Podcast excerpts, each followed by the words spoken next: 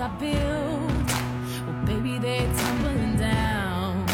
And they didn't even put up a fight, they didn't even make the sound. I found a way to let you in, but I never really had a doubt.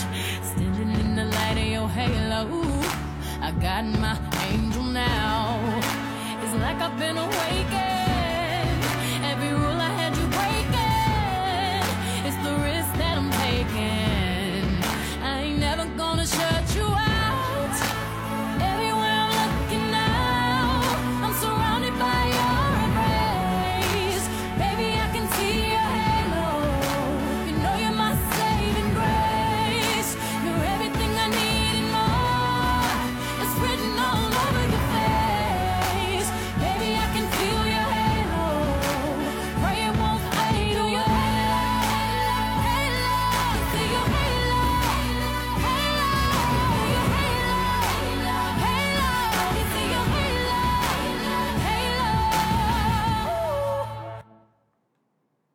大家晚上好。刚才是一首，应该是大半首碧昂斯的《Hello》，一首非常有力量感的歌。因为布拉格呢，给我感觉就是一首，就是一个有力量感的城市。这种力量感，它并不显露于它的街道和城市建筑之上，更多的是一种很深沉，需要你自己去体会的，源自于地下空间和它每一个角落的地方。让我们一起回到布拉格的街道上，因为才早上九点过，街道两旁的店铺大多都没有开门，但是街上的行人已经多了起来。据我观察，很多是来自于欧洲的游客，因为欧洲游客嘛，地域的原因非常的近，相互之间走动也很方便，所以呢，就像到另外一个城市里面去逛个街一样，就到了另外一个国家。这种热烈的旅行胜地的氛围，离我已经远去十多天了。上一次我感受到这种气息，有人头攒动、川流不息的感觉，还是在佛罗伦萨了。佛罗伦萨一路走来的朋友，应该都有点陌生了吧？它应该出现在我们这个专辑的头两期了。顺便复习一下佛罗伦萨，我们遇到了什么？当然是我那个可爱的地中海朋友啊！哎，不由得又要感感慨一下，我们从第一国的第一个城市，已经来到了本次旅行的最后一国的最后一个城市，从意大利到匈牙利，从匈牙利去到荷兰，再从荷兰来到布拉格。从第一集跟随我到现在的朋友，相信你和我一样，多多少少都体会和感受到了那种在旅途上的疲惫、惊喜、刺激、紧张，但更多的是满满的成就感和收获感。尤其是在旅途当中，不同的城市和环境的转变，给我带来的不同的氛围的感受，所以。当我来到布拉格，走在布拉格的街上，久违了的在佛罗伦萨的那种热烈的旅行的感觉回来以后，我显得特别的兴奋。虽然荷兰跟布达佩斯也很精彩，非常的印象深刻，但是作为一个游客嘛，中国人又爱热闹，走在大街上，没有那种熙熙攘攘，大家都是喜气洋洋。一起去逛去玩的那种感觉，还是觉得少一点什么。所以呢，在布拉格街头，我真的是找回了那种感觉。你一边走啊，一边感受着四周的热烈的氛围，那种一切在对比前面的那不勒斯，在对比后面的帆船大酒店的鬼脸，我再次感觉到人生没有对比。就没有差别，没有差别，你那种幸福感就不会那么的强烈。所以呢，还是要珍惜吧，因为短暂的快乐和愉悦，可能就会在一瞬间被打破。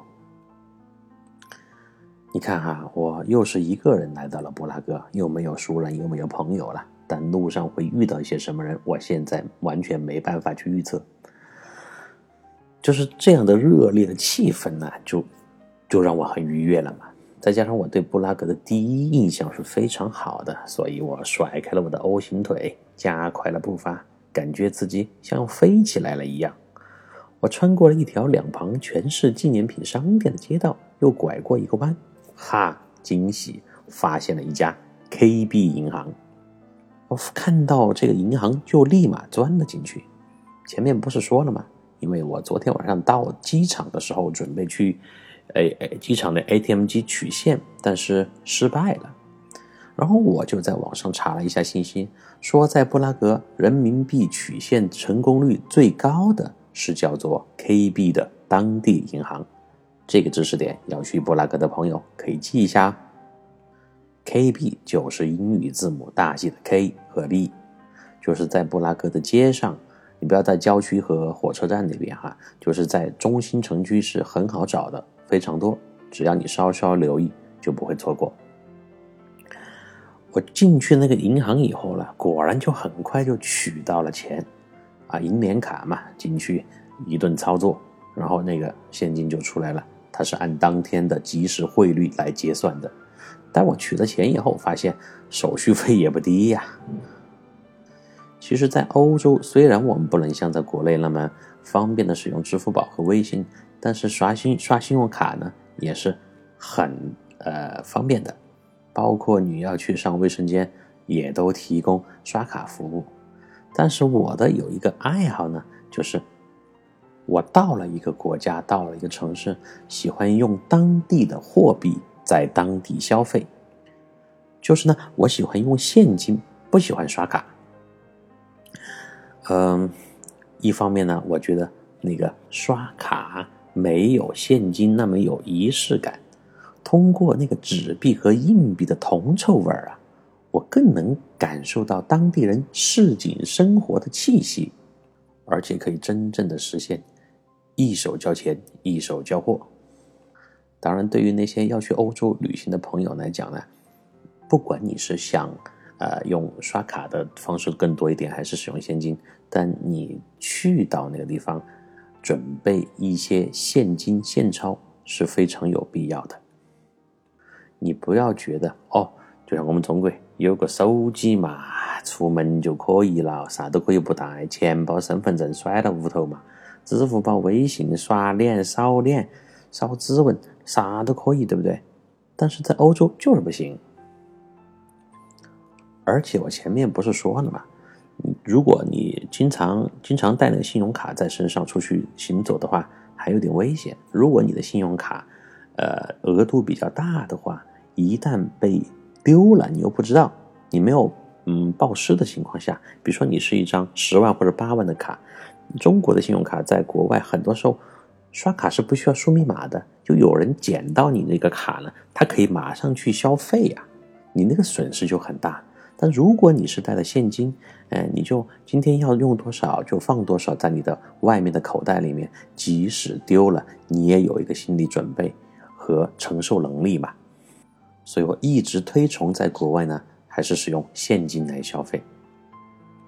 但是你要准备一个零钱包是最好的，因为那个硬币找零的确实很多，又重又零碎。我心满意足的取完了钱，好好玩的事情就来了。我刚刚从银行走出来不到十步，我突然发现身边的人全部都狂奔了起来，是那种前几秒钟还在正常的走路。不紧不慢的节奏，猛的一下就集体加速，全部都跑了起来，就好像是街上有一个人突然开始起跑，然后其他所有的人都一起跟着跑的感觉，而且速度都越来越快，越来越快。我赶紧把钱放进了里衣服最里面的夹层，准备退回到银行里去避难，因为我看到这个情况肯定有点害怕，而且突然又一下又懵了，这什么情况？怎么带头跑起来了呢？但我一想，不对呀！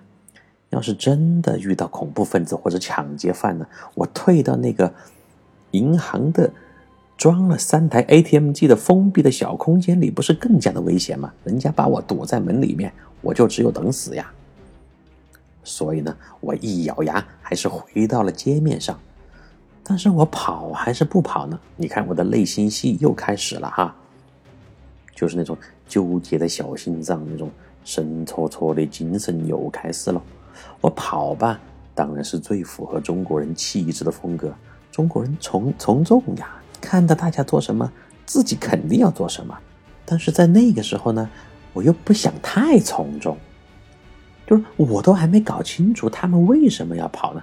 我为什么要跟他们跑呢？但是你看，不跑吧，好像也有问题，因为我不知道后面是什么玩意儿。真的追上来了以后，说不定就会出现生命危险呢。然后我就开始很精彩的头脑里面又思考起来：难道是我早上在火车站看到那个三人追逐赛的战火已经烧到了这里，烧到了市中心吗？或者是哥斯拉来了，还是在拍电影？电影拍摄现场所有的人都是群众演员。哦，要知道，《碟中谍》《极限特工》《零零七》还有《谍影重重》等等众多的谍战大片都是在这里取景的呀。我要不要好好摆个造型，冲到摄像机前面去表现一番？万一上镜了呢，也算是出演过一次。票房数亿的商业大片了吧？但是我回头望了几下，没有看见摄像机呀，更没有那个布景和拍摄团队的影子，或者是动物园里的猛兽跑出来了？哎呀，我就一顿乱想。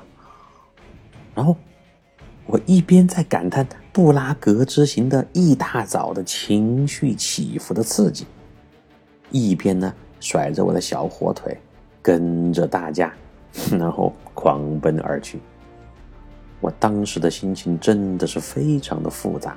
你看，从火车站的大戏，就那三个人打闹嘛，打斗，好不容易回到了平静的阳光里的行走，然后我又意外的发现了银行去取了钱，心情应该是越来越好。再到此时，我回到大街上的全民狂奔，我这个小心脏呢，真是砰砰的直跳。虽然你看我在一路上已经经历了那么多突发意外的事情，甚至恐怖的事情也都见过了，但是在大白天这种在众人当中的惊慌和惊恐，在本次的旅途当中是第一次出现。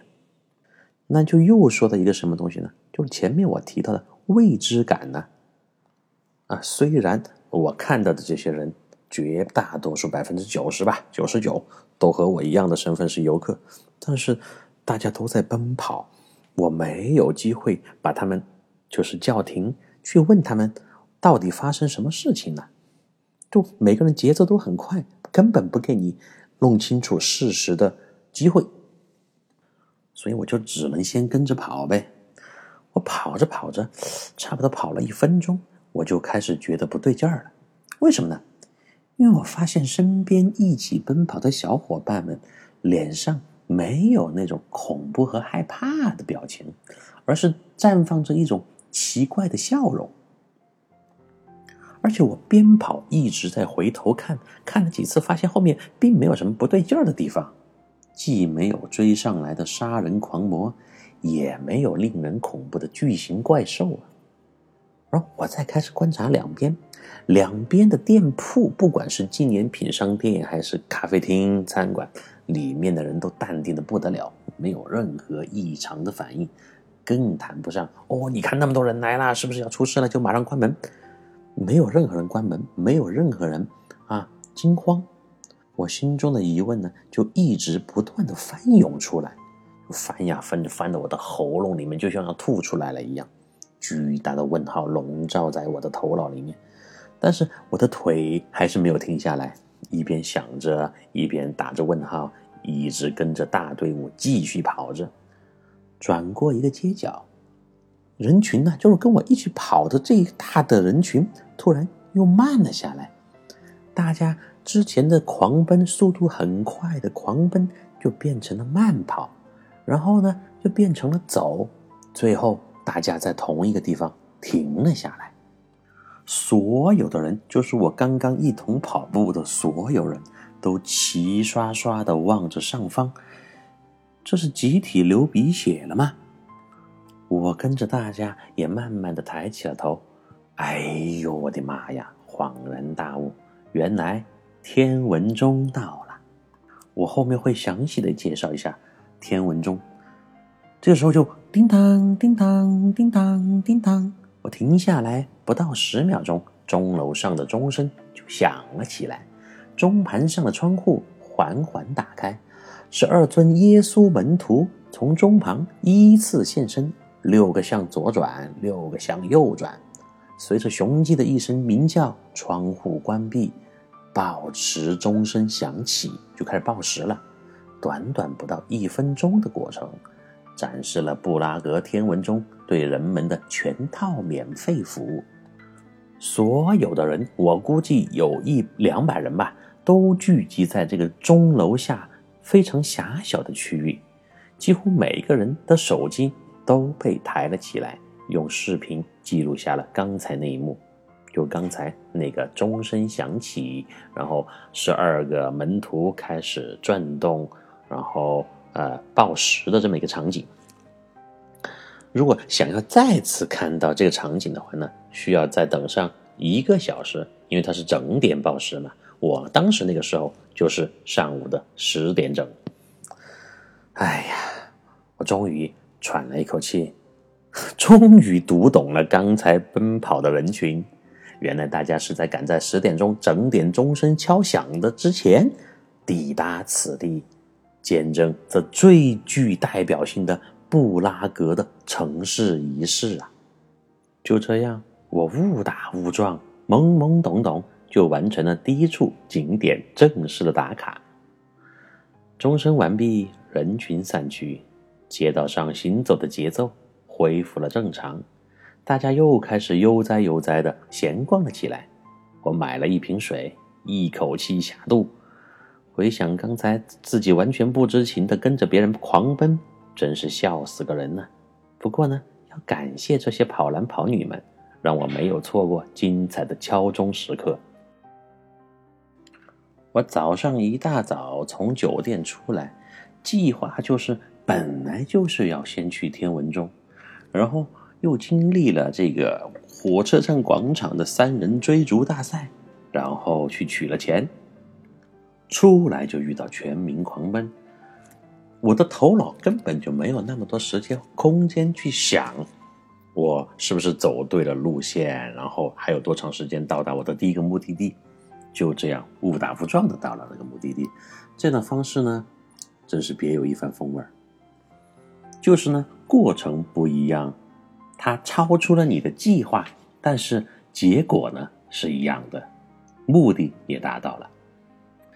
这个经历都算不上叫做有惊无险，应该算是一次乌龙事件吧。然后我又回想起了前些年在其他地方也有这样的经历，就是你本来是有计划到某一个地方去的，但是途中。出现了一个很小的插曲，有可能就改变了你整天的路线，你就看到了更加广阔或者精彩的天地，跟你原来的目的地就背道而驰了。但也有可能，你最后还是用不同的方式到达了你那个目的地。所以呢，旅途上的未知感对我个人来讲是有极大的诱惑的。好，关于天文钟呢，它有怎么样的历史？又有什么样的玄妙呢？在下次的节目当中，我会和你一起分享。拜拜。